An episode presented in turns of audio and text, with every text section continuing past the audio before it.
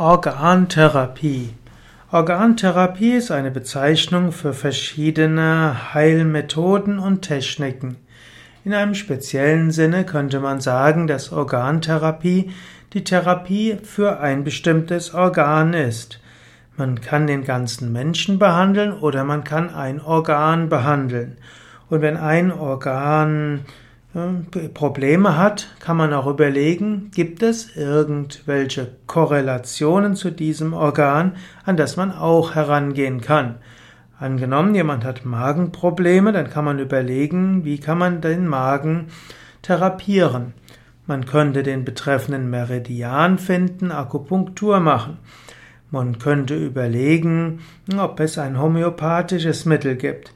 Man konnte überlegen, welche psychische Komponente mit für die Magenbeschwerden verantwortlich sein könnten. Man könnte überlegen, welche Asanas und Pranayamas man macht. Und so gibt es verschiedene Therapien für ein Organ und manche wirken direkt auf das Organ, manche wirken auf die Psyche, manche auf das Energiesystem, manche auf speziellen Chakren und so gibt es verschiedene Weisen der Organtherapie.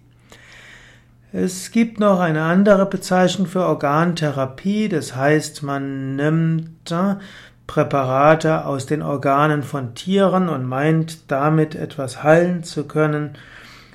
Ich als überzeugter Veganer finde, man sollte nicht überflüssigerweise Tiere töten, um eine zweifelhafte Therapie zu machen.